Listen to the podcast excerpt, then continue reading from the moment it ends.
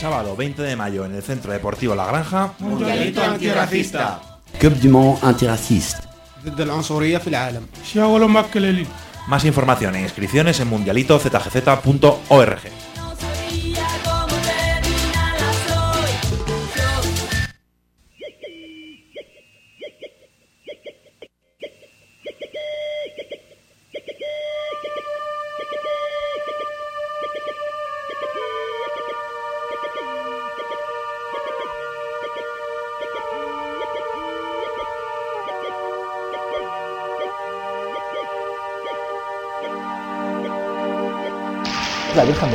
Está a punto de comenzar un programa dedicado a entretener a víctimas del insomnio, octámbulos, parejas en crisis, politoxicómanos.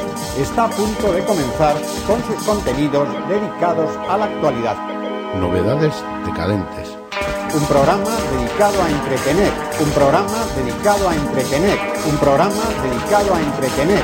La Virgen del Pilar. Un programa dedicado a entretener, un programa dedicado a entretener. Parejas en crisis, politoxicómanos, parejas en crisis, politoxicómanos, parejas en crisis, politoxicómanos, parejas en crisis, politoxicómanos, politoxicómanos, politoxicómanos, politoxicómanos, un programa dedicado a entretener. Politoxicómanos, politoxicómanos, un programa dedicado a entretener. Parejas en crisis, parejas en crisis, parejas en crisis, crisis, politoxicómano, crisis, politoxicómano, crisis, politoxicómano.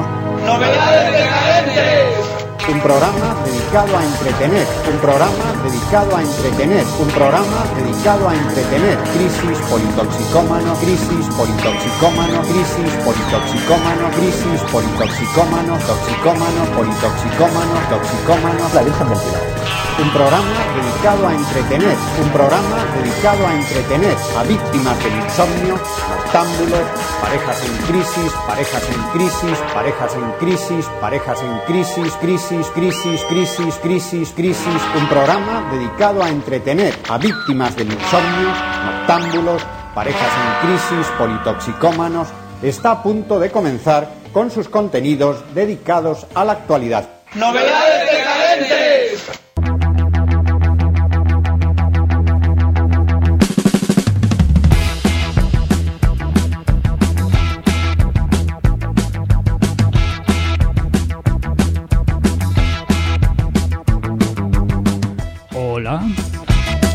vamos? Miércoles, porque en Radio Topo es miércoles. Y una vez más toca novedades decadentes. Aquí en el 101.8 de la FM o en stream en nuestra web www.radiotopo.org.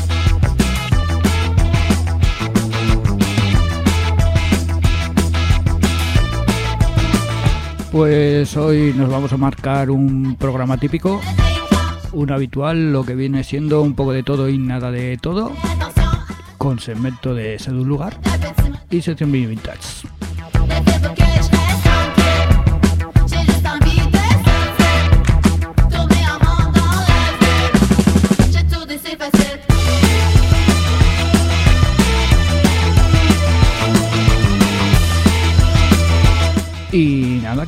Casi ya vamos a ir empezando. Y como siempre, pues con Grupo del Estado, con el que acabamos el último programa. Los primaverales Basurre desde Euskadi. Y pondremos el tema Terapia por un vino. Para empezar hoy, este Novedades Decadentes primaveral lleno de polen. Mucho, mucho polen, demasiado.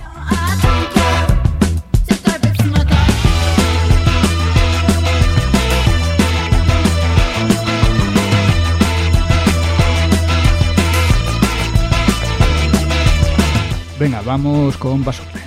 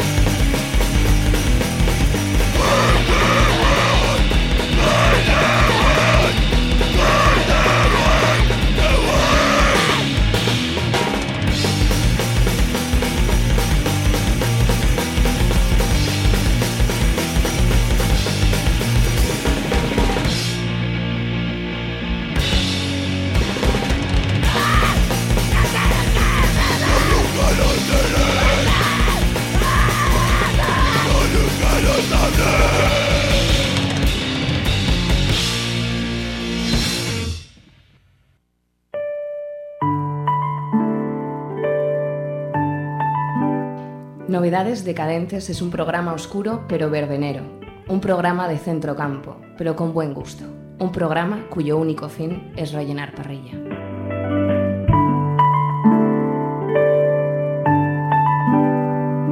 Un programa de mierda de gran espectro, encasillado en la decadencia musical menos selecta, como por ejemplo punk, hardcore, post-punk, EBM, hoy y demás mierdas, con absoluta preferencia por la mierda, de lo más reciente, de lo bueno, lo peor.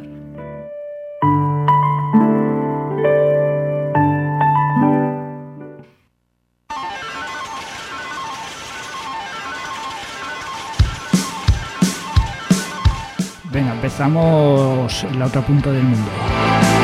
Nos vamos hasta Melbourne, Australia, con Brick Head y su nuevo trabajo de este mayo, Brick for Brains.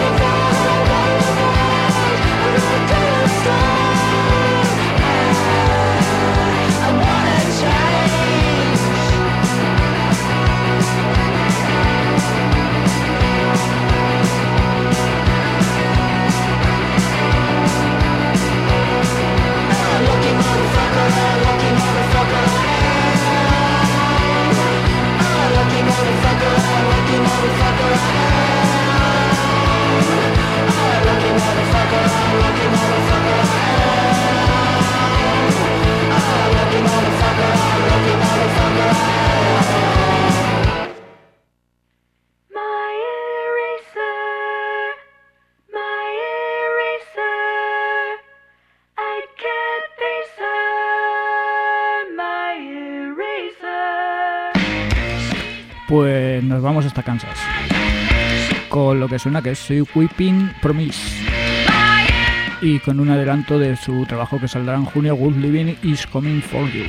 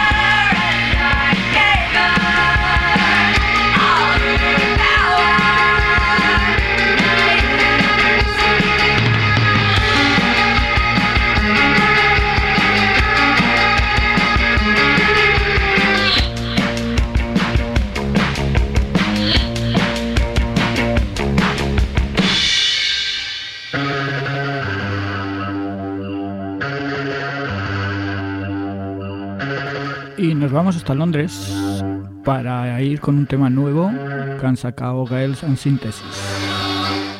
Este mismo mollo.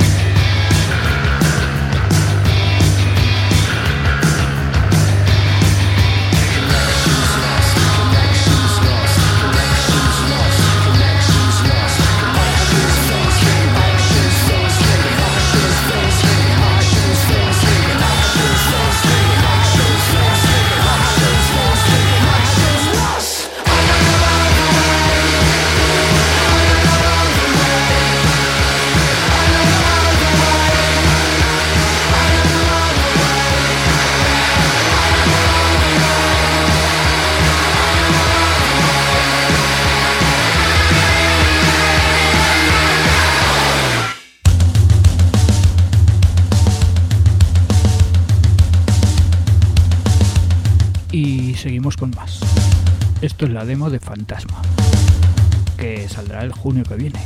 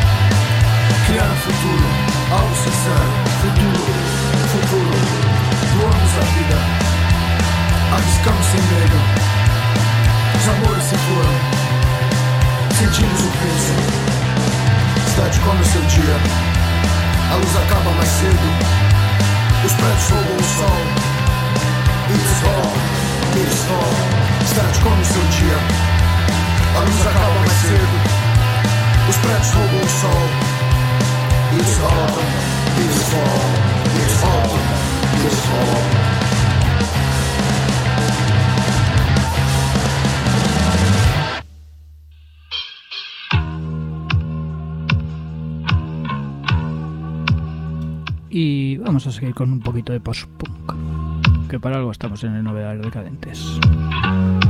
El nuevo P de Wars and Action.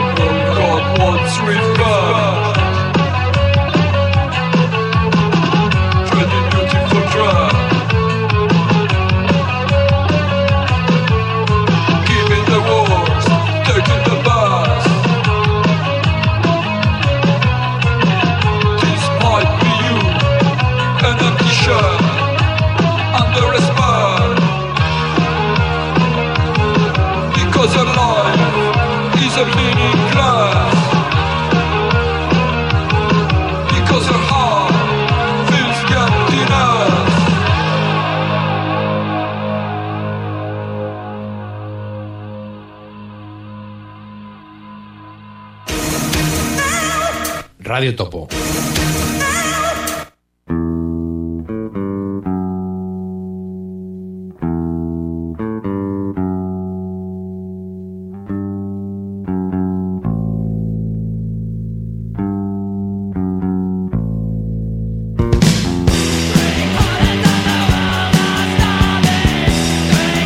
Pues llegamos a la sección mini vintage. Casi a mitad del programa, un poco adelantado hoy. Pero bueno, pues hoy en la sesión Mini Vintage, Los Aloy, que es el grupo que se montó gente de Articles of Fight y gente de Las Nasty.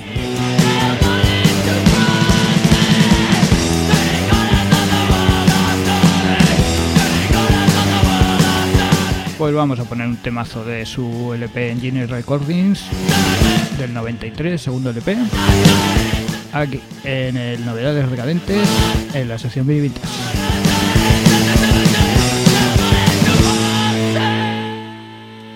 Aloy.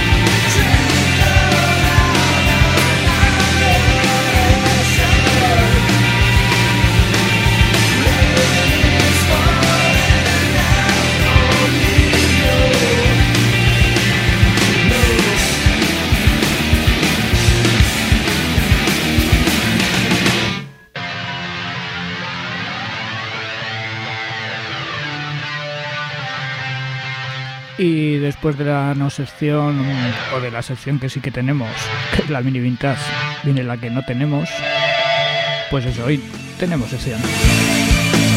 La no sección esa de reediciones, con Fran de Baptiste. Y que reedita en su diferente Degrees of Empty, que es lo que suena por su 20 aniversario.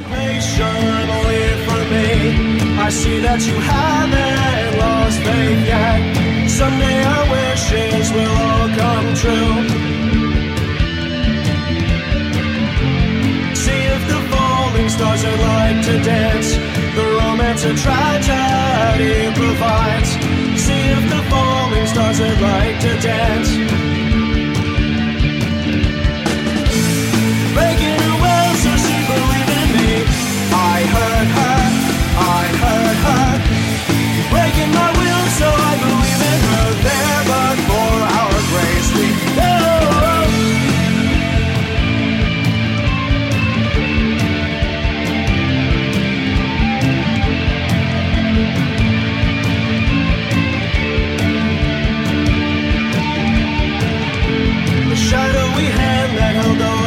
is gone.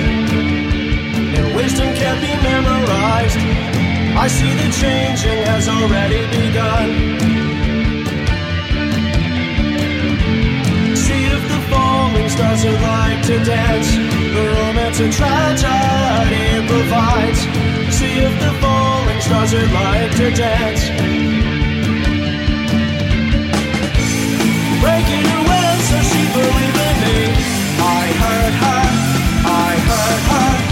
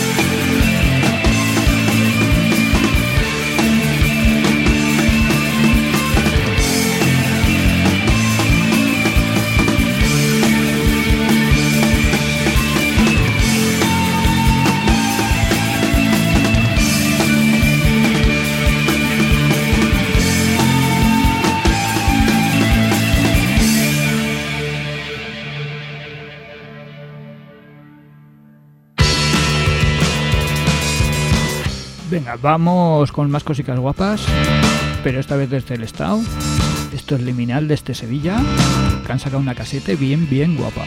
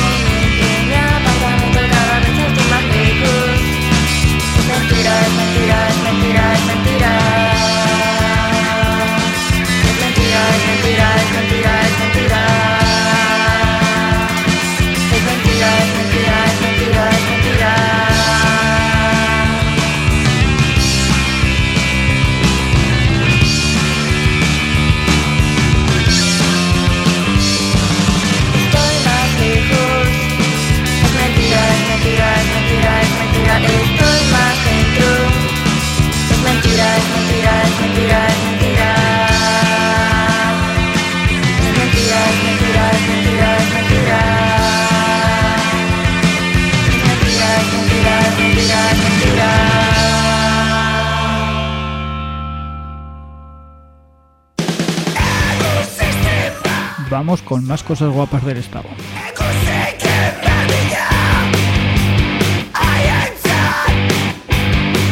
Esto es el disco nuevo de Tot desde Guernica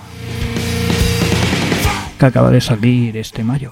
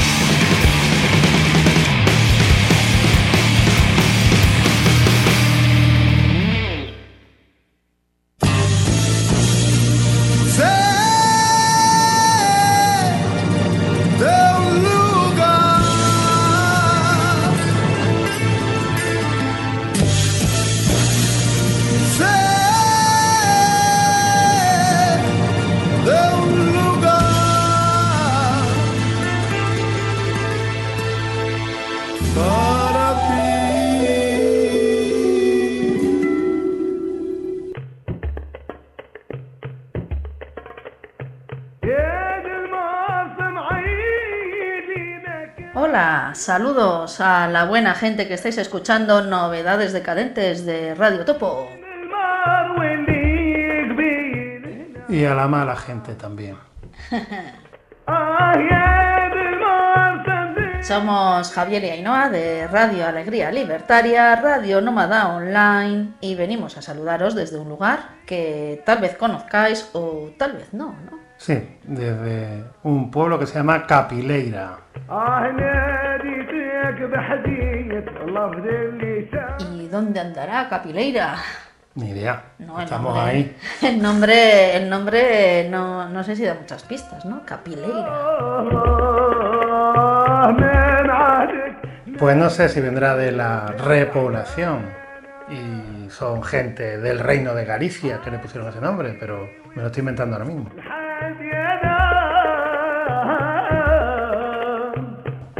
Bueno, podría ser también pues una bebida o no. Vamos a tomarnos unas capileiras. Sí, pero no deja de ser gallego. Así es. Bueno, vamos a comenzar este segmento de novedades decadentes. Sé de un lugar, Capileira.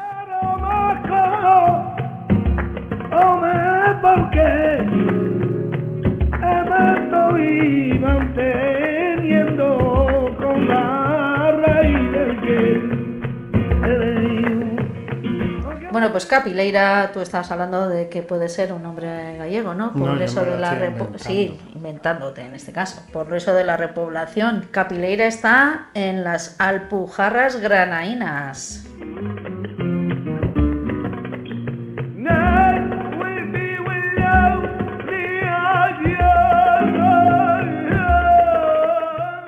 Bueno, pues las Alpujarras son como una comarca que está entre Granada y Almería, entre el Mas y la alta montaña, entre el altiplano y la baja montaña. Esto parece el Señor de los Anillos.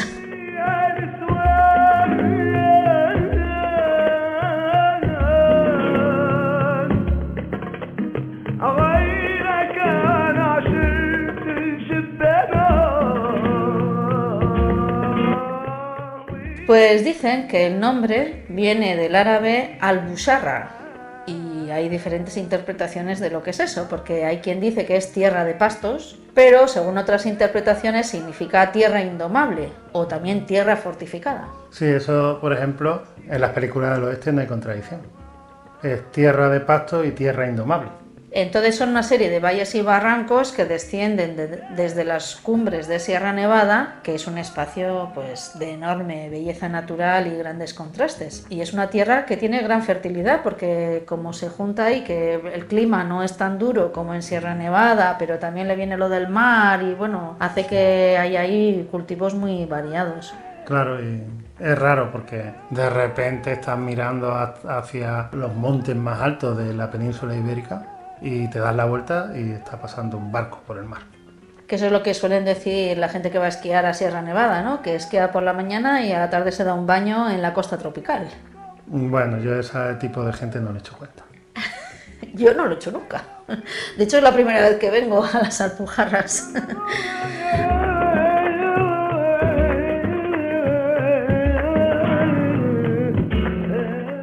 Aquí estamos, en una de las tres villas blancas de la garganta del río Poqueira. Capileira junto con Pampaneira y Bubión forman esas tres villas y venimos a contaros la historia de la rebelión de las Alpujarras, que sería uno de los últimos refugios de los moriscos en aquella que se llamó la Reconquista, pero que tiene un poco de re.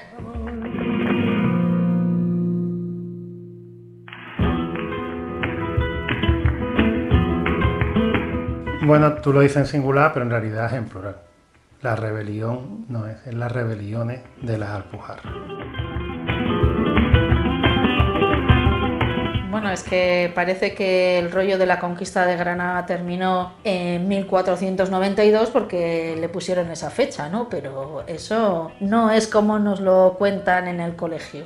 Claro, esto sería como un enfrentamiento de larga duración que tuvo diferentes hitos y que tampoco acabó en 1609 con la llamada expulsión de los moriscos. Porque en realidad, bueno, expulsaron a los moriscos, dicen ellos, expulsaron a muchos moriscos, digo yo, porque si no, las 4.000 palabras que hay en andaluz que mm, tienen origen árabe, ¿quién quedó en boca de quién? Porque muchas son del ámbito de lo doméstico. Por ejemplo, algo FIFA, que es un trapo para poder limpiar las cocinas o el suelo, o del Las jarapas, que sí. aquí se venden como, bueno, ahora se venden como una cosa turística, ¿no? Pero las jarapas también son características de esta zona. También muchas del ámbito de los oficios, y expulsaron quién quedó con esas palabras, con todas las de la albañilería, las de la artesanía, y muchas de relaciones íntimas entre personas, que también quién le susurraba al oído esas palabras a los que no eran moriscos.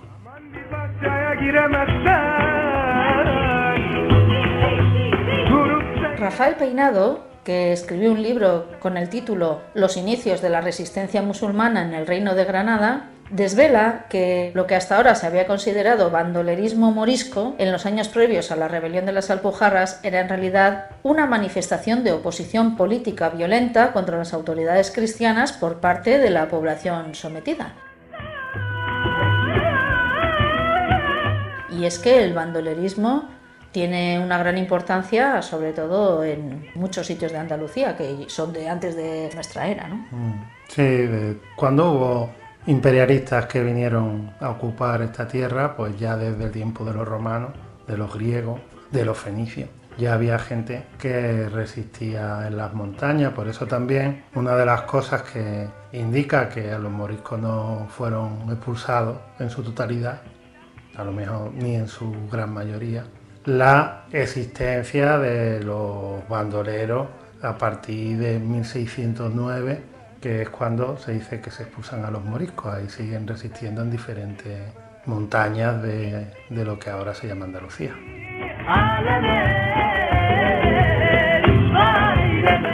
Es que es muy interesante el tema del bandolerismo, porque es una forma de vida, ¿no? Una forma de vida nómada que supone también no solo el robo por una cuestión lucrativa, sino también la destrucción de propiedades y de documentos que oprimen a la gente. Y otra cosa interesante es que esto que llaman bandolerismo morisco, mucha de la gente que era ba- bandolera era originaria, porque no se suele hablar de la gente originaria de esa zona geográfica, pero alguien había antes de que llegaran todos los que fueron llegando después, ¿no? Sí, bueno, es que esa es la población autóctona, nunca se habla porque hay un interés por parte de Castilla y, de los arqueólogos actuales de eh, plantear que, bueno, que aquí todo era íbero, Iberia y celta, celtíbero, todos esos rollos que hacen que se intente reconstruir la historia para conseguir una unidad nacional llamada España, que fue inexistente hasta 1715 y que de todas maneras a partir de 1715 no es que fuera viva España, sino que había muchos rollos.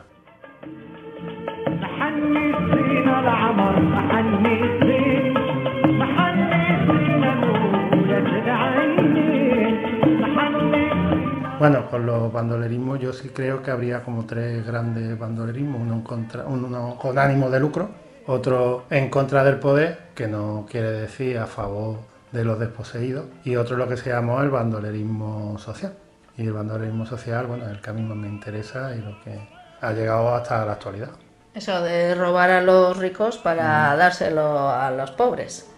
Dame la libertad de la tierra Lo que cuenta Rafael Peinado, este medievalista, es que este texto que ha preparado, este libro, abre la puerta a la idea de que el supuesto bandolerismo morisco, que se llamaba de los Monfíes, que salpicó buena parte del siglo XVI, no era tal. La conquista de Granada no termina en 1492, sino que hay un enfrentamiento de larga duración que se prolonga hasta la rebelión de la Alpujarra 1568-1571 y la posterior expulsión de los moriscos 1609 y que desde nuestro punto de vista ¿no? de, la- de las Sí. huellas como contabas prosigue y dice que el problema morisco no arranca en la conversión forzosa de la población musulmana en 1501 sino que arranca en 1510 cuando empiezan las medidas etnocidas contra el vestido, la lengua, las costumbres. Y ahí, según cuentan Antonio Jiménez y Javier Castillo, en la introducción de un libro que es sobre las rebeliones de las Alpujarras, esta rebelión, que es la más conocida, comenzó en la Navidad de 1568 contra Felipe II y constituyó pues eso, un conflicto largo y sangriento, muy complejo también, porque no eran moros contra cristianos, como se sigue haciendo, porque parece que tiene que recordarse que eran moros contra cristianos, sino que era una cosa bastante más compleja de tratos, pactos entre señores cristianos, también entre mandatarios musulmanes y bueno, una cosa que no es así de unos contra otros para nada, ¿no? Bueno, sí, esta guerra además recoge también unas tradiciones guerrilleras que bueno, ya se habla de viriato contra el Imperio Romano, y aquí hacen un poco lo mismo, ¿no? El Felipe II, que era un rey donde no se ponía el sol, ¿no? Tiene que enfrentarse a una gente que hace guerra de guerrilla en montaña y eso le trae muchos problemas. ¿Por qué se empuja eso de prohibir a la gente tener aspecto musulmán, que se bañe? También se prohíbe, es una cosa. darse baños, Los cristianos son muy guarros en general. usar un tipo de vestimentas y el uso de la lengua árabe hablada y escrita, que también se prohíbe, pues porque la Junta de Teólogos de 1566 impone en forma de pragmática toda esa prohibición porque piensa que no se ha aculturado. Esta idea de aculturación es importante porque es la misma que se aplica en Yala, en América, ¿no? que no basta con dominar a la población, sino que hay que aculturarla e imponerle las formas propias del cristianismo.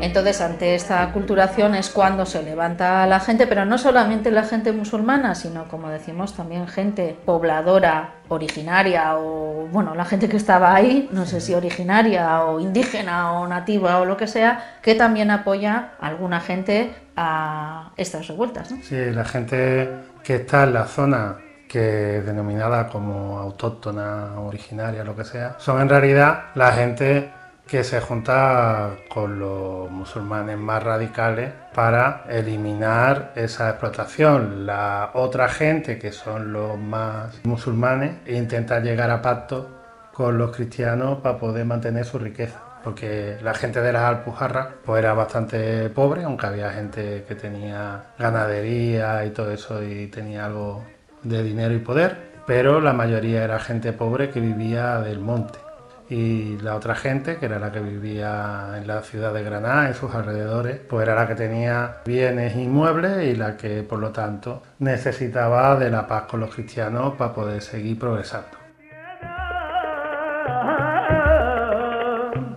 Vamos, lo que seguimos debatiendo, lo de reforma o revolución, Sí, ¿no? como diría Rosa Luxemburgo. Un viejo debate sería, ¿no? quiero más con.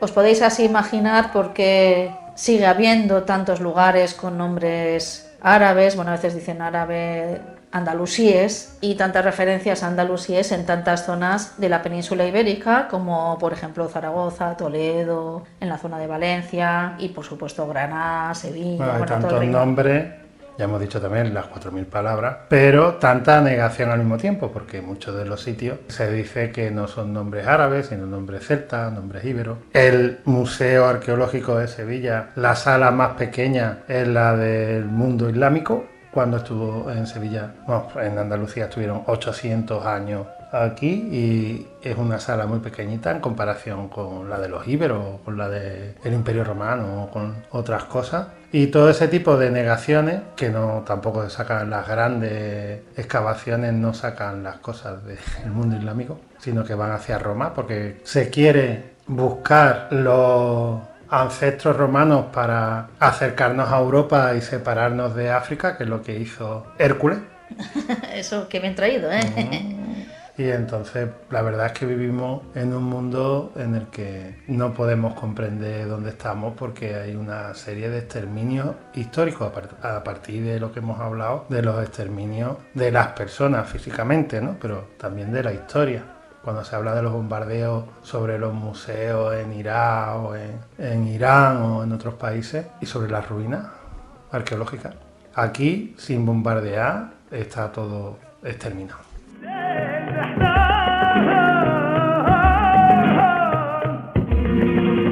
Bueno, que tampoco es que estemos posicionándonos en favor de los musulmanes, que eran otro que tal como, vamos, que eran también colonialistas, sino que no podemos comprender qué nos llama o qué es lo que ha pasado o lo que sea si negamos pues todos esos siglos, ¿no?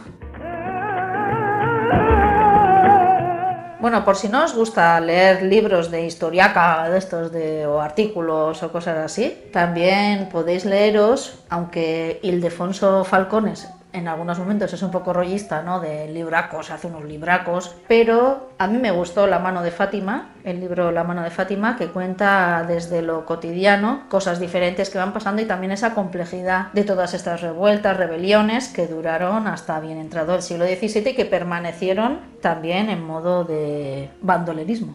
Así es. Pa' lo que yo no traigo el pan Bueno, pues nada, os dejamos que tenemos aquí unos paseos para dar en Capileira y hasta la siguiente. Hasta pronto. Llegó el momento de la pausa. Continuar si queréis en nuestra sintonía, gozando vosotros de las ventajas del hogar, es decir, violencia doméstica, desconfianza mutua, hijos con tatuaje y salarios insuficientes. Pues un par de temas o tres para acabar, ¿no? Pues eso, sigues aquí en Novedades Decadentes en Radio Topo en el 101.8 de la FM. Y esto es Futura desde Los Ángeles.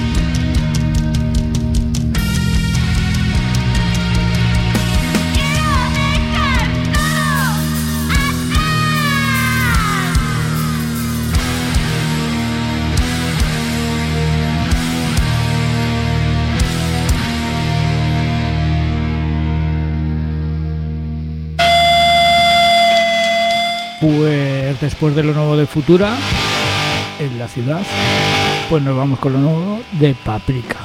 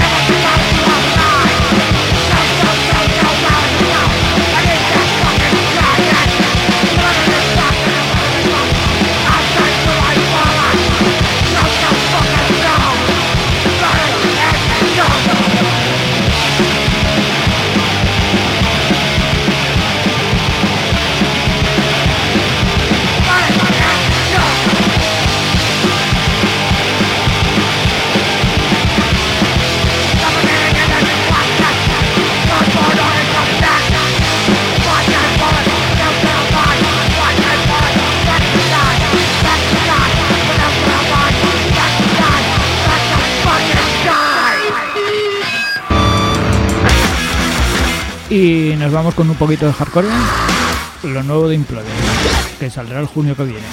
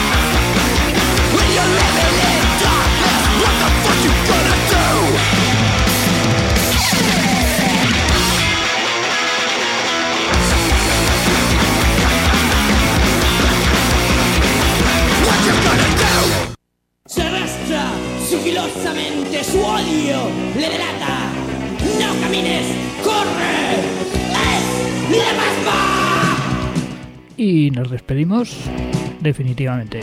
Esto ha sido Novedades Decadentes, aquí en Radio Topo en el 101.8 de la FM.